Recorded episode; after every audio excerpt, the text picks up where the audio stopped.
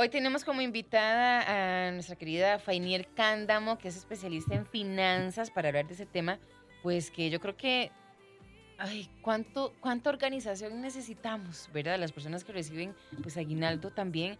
Así que, Fay, ¿cómo estás? Buenos días. Hola, buenos días. Muy bien. ¿Y ustedes, chicos? Todo Muy bien. Feliz de estar acá. Muchas gracias. Fay, ¿de dónde viene el aguinaldo? Bueno, el aguinaldo viene de la antigua Roma, ¿verdad? Pero, eh, y era un regalo, por decirlo así, entre comillas, que se daba a final de año. Pero en Costa Rica, el aguinaldo surge primeramente en el sector público, 1953-1954, y en el sector privado es hasta el año 1959 que la gente Ah. empieza a tener su primer aguinaldo en el país. Mm. O sea, ya, ya estamos hablando que es un tema que tiene muchos años de historia. Es un tema que tiene muchos años de historia y además está en la ley, ¿verdad? Es un tema donde todo patrono tiene la obligación de brindar este aguinaldo. Estamos hablando de patronos, trabajos formales. Porque ahora vos decías, ¿verdad? La gente que trabaja con patronos, pero eh, también hay una buena práctica para las trabajadoras y trabajadores del sector independiente que es cómo irse haciendo su aguinaldito a fin de mes. Claro. ¿verdad? Porque los que trabajamos, por ejemplo, por servicios profesionales o tenemos nuestro negocio propio, no hay quien nos dé el aguinaldo. hay que hacerlo. Sí, hay que hacerlo. Entonces, una buena opción a principio de año también, que podemos dejar esa recomendación desde ya, es ir pensando cómo construirnos ese aguinaldo. Porque bien que mal, a nadie le cae mal un treceavo salario, un decimotercer salario, ¿verdad? Eso es completamente, completamente cierto y más en estas épocas. Características importantes del aguinaldo. Por ejemplo, el aguinaldo llega sin ninguna deducción. Y el aguinaldo también se da en las pensiones, tanto en las pensiones por los regímenes, ¿verdad? No, eh, de invalidez, vejez y muerte y demás, como por las pensiones alimentarias. Es algo, digamos, que está por ley que también debe darse. ¿Cuándo tenemos que recibir el aguinaldo? ¿Cuándo es? Chicos, chicas, Eh, eh, o sea, ¿cómo cuándo? ¿cuánto tiempo tiene el patrono? Ah, para hasta, creo que hasta el 20, ¿verdad? De hasta el diciembre. 20 de diciembre. Ajá. Exactamente. Hasta el 20 de diciembre. Entonces, estos primeros días, ¿verdad? Ya hay gente que lo quiere, hay empresas que sueltan el toro antes, dicen. Pero, pero Fay, ahora que estamos hablando de eso, ¿y a partir de qué momento el patrono puede dar el aguinaldo? Bueno, el patrono puede dar el aguinaldo a partir de la primera semana de diciembre. Por ejemplo, yo estuve ocho años en una empresa que lo daban en la primera semana, pero tiene tiempo hasta el 20, Ok. por ley, ¿verdad? Ok. Fainier, quedamos en, en cómo estaba compuesto el aguinaldo. Contanos. Sí. Bueno, el aguinaldo básicamente es un salario número 13, ¿verdad? Del año y contempla todos los salarios que hemos tenido alrededor de ese año. Todos esos salarios que hemos tenido, por ejemplo, si este año solamente trabajamos ocho meses o seis meses o acabamos de empezar un trabajo nuevo y llevamos dos meses de trabajar, lo vamos a dividir entre la base que son 12 meses. Y eso es lo que el patrono, ¿verdad? O la empresa en ese caso debe cancelarnos. Si ya nosotros tenemos pues varios años de trabajar en el mismo lugar o un año, el periodo que se contempla es desde el primero de diciembre hasta el 30 de noviembre. Todo ese periodo y lo vamos a dividir entre 12. Fainier, perdón, el, el monto es mi salario bruto. Es decir, eh, por ejemplo, le hago así con sí, la sí. cabeza, como si la gente me estuviera viendo. ok, si yo, por ponerte un ejemplo fácil, si gano 100 mil colones al mes, normalmente no me llegan 100 mil, eh, 50 mil en cada quincena, ¿verdad? Porque hay que quitarle el, el seguro y bla, bla, bla. El aguinaldo sí deberían ser 100 mil colones, eh, que es un, un treceavo salario. Exacto, todo lo que usted recibe entre 12. Ahora, Exacto. ¿qué no contempla? Exactamente, ¿qué es lo que no contempla el aguinaldo? El aguinaldo no contempla, por ejemplo, cuando usted tuvo una situación de incapacidad o pidió, digamos, un permiso sin goce de salario, eso no lo contempla. Pero sí contempla todos los ingresos que usted recibió, incluso por horas extra, ¿verdad? Todo eso hay que meterlo. Entonces, si yo, como decís vos, me llega en la planilla 600 y resto de 1000, eh, e hice horas extra y me gané 800 y resto, eso hay que tomarlo Lo en cuenta. Ese fue el salario de ese mes. Exactamente, el salario de ese mes. Eh, en caso, por ejemplo, de despidos, y es muy importante que la gente sepa esto, ¿verdad? A nivel de legislación, ahora teníamos un caso que Sofi nos estaba comentando, que hay una señora a la que le renuevan el contrato cada tres meses. Ujú. Entonces, cada tres meses hay una nueva relación contractual o laboral. En caso, de- básicamente se le está cesando, ¿verdad? Su trabajo y se le está recontratando. En ese caso, se le debe pagar a la persona las vacaciones, por ejemplo, de estos tres meses que le tocaba, más el aguinaldo que le tocaba en ese tiempo. Entonces son los tres meses divididos entre 12. Fay, Ujú. perdona que te interrumpa aquí, es que em, el mensaje que nos llegaba de ella, ¿verdad? Era, yo tengo una consulta sobre el aguinaldo porque yo trabajo por contratos de tres meses y mi jefe dice que por ser contrato no toca aguinaldo. Le preguntamos que si era por servicios profesionales, ella lo que dice es no, ellos nos renuevan contrato cada tres meses con diferentes marcas, bueno, porque son promotores de ventas en supermercados. Eso que- Entonces, cuando hay una renovación de contrato es porque hubo un cese del contrato anterior, ¿verdad? Termina y se renueva. Entonces empieza un nuevo periodo. Por ley se deberían de pagar todas las garantías, ¿verdad? No sé si es un trabajo formal, en una empresa formal, inscrita en planilla y demás. Habría que ver cuál es la, el acuerdo, ¿verdad? Que ellos tienen, pero en realidad por ley cada vez que se cierra un contrato, termina y es formal, a usted deberían pagarle todas esas garantías que por ley le competen. Ahora, aguinaldo no se contempla, como les dije, en servicios profesionales o en otros tipos de trabajo independiente. Sin embargo, hay personas que logran negociar un aguinaldito por servicios profesionales y se lo dan. Qué bueno, dichosos. Pero Dios. eso no siempre pasa. Entonces no hay una obligación, digamos, ni contractual ni nada, porque el servidor, digamos, el que vende servicios profesionales es su propio jefe, es un trabajador independiente. Ok. Y antes de ir a la música, Jeff, cerremos con esta otra consulta. Dice, tengo una consulta, espero me puedan ayudar.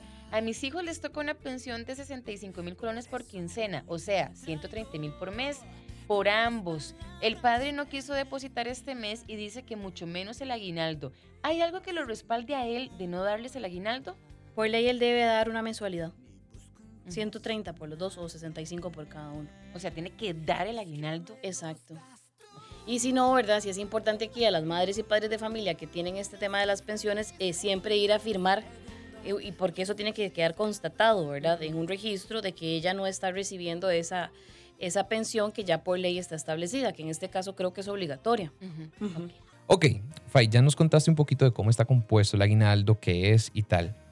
¿Cuáles son algunas prácticas que no debemos eh, hacer o que deberíamos cambiar con respecto al uso del aguinaldo? Muchas gracias, Jeff.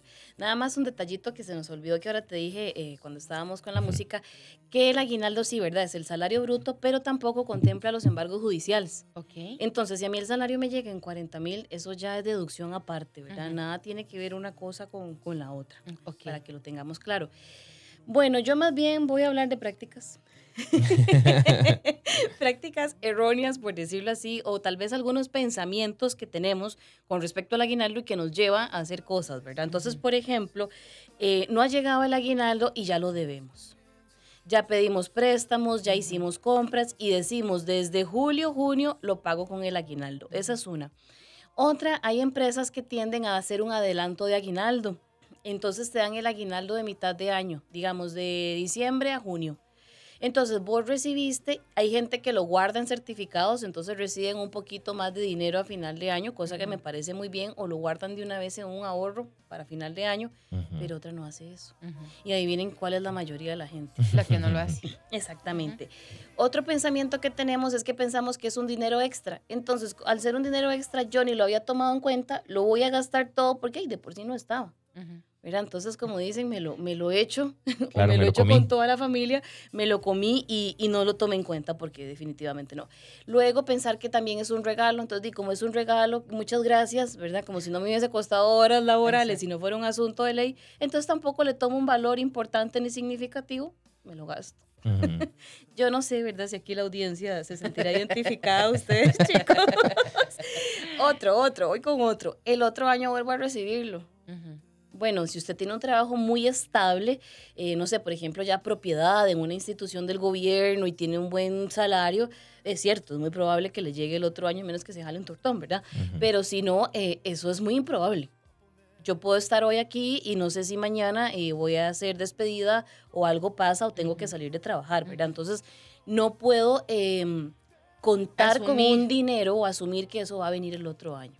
Y así muchas veces también adquirimos deudas. Ujú. Voy a adquirir tal deudita y la pago con el aguinaldo. ¿Usted está seguro, está segura que va a llegar a final de año?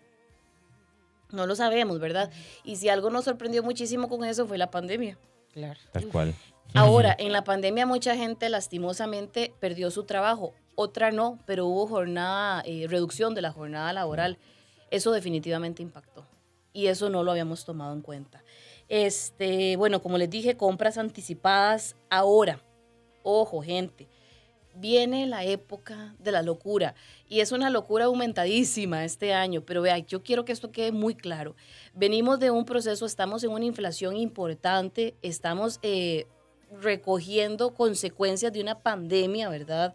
Económicas, sociales importantes, pero viene uno de los eventos mundiales más esperados de la humanidad, que es el Mundial de Fútbol, y además eh, coincide con fechas importantísimas, llámese a nivel de los mercados, Black Friday y Navidad.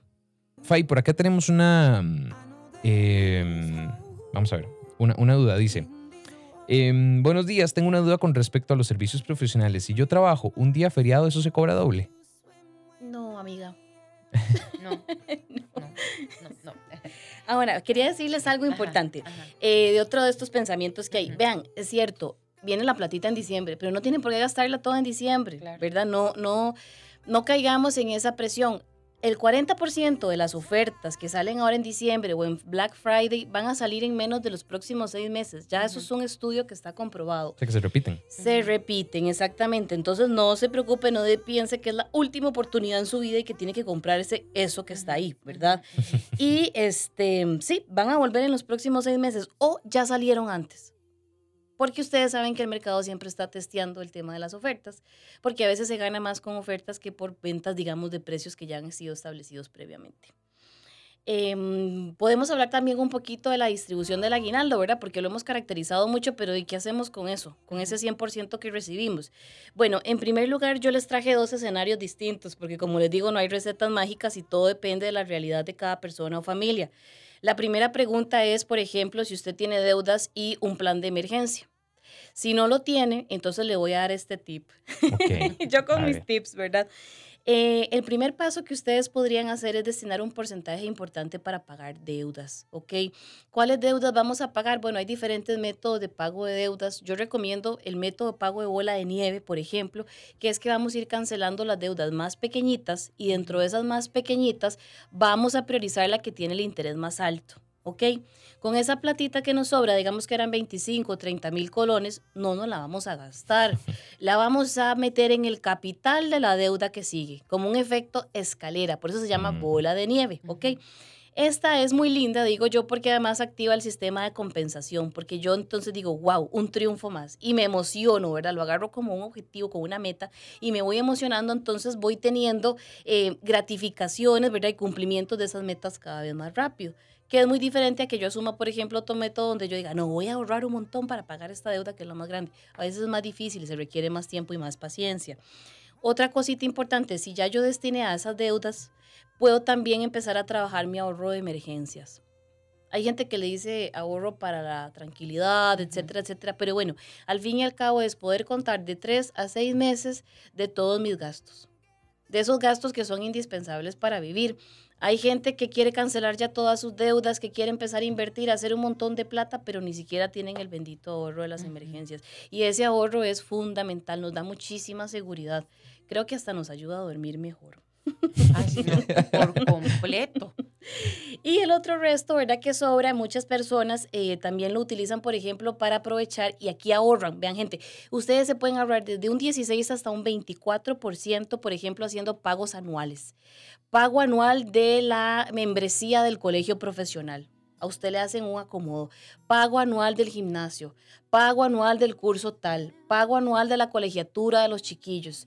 Usted ahí, incluso hay gente que hasta paga cuatro o seis meses de alquiler y les hacen rebajas y les dicen, bueno, como me vas a pagar seis meses, siete meses, te doy uno gratis. Pasa, pasa. Entonces hay que aprender también que si nos sobra ese dinero podríamos utilizarlo, digamos, estratégicamente.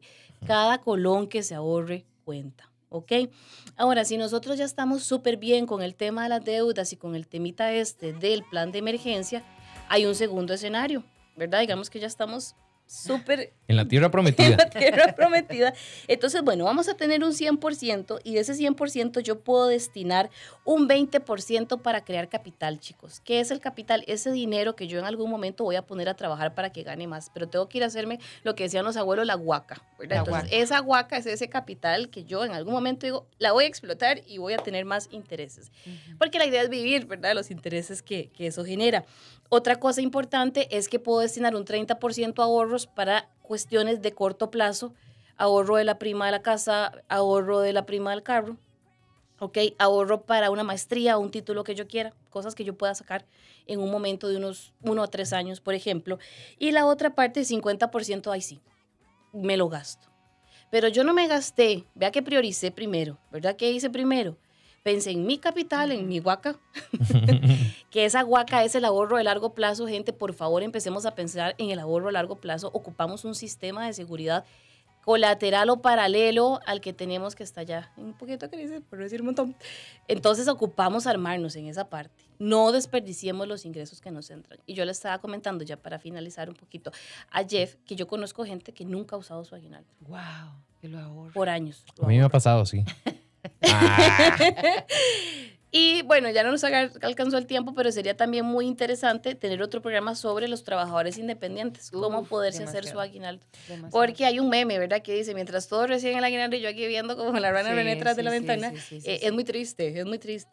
Fay, una, una pregunta súper rápida que entró aquí. Dice, hola, buenos días chicos. Una pregunta. Tengo cinco años y medio de trabajar en una empresa. Tuve una incapacidad de cuatro meses por maternidad. Me afecta en el aguinaldo. El patrón me lo comenta al volver de la incapacidad. Amiga, qué dicha, porque esa parte se me olvidó. No, por maternidad usted por ley tienen que pagarle toda su platita. Y íntegra. Sí. Ahí está. Fay, ¿cómo la gente te puede contactar? Bueno, yo tengo Instagram, tengo Facebook y WhatsApp. El WhatsApp es el 8486-5598.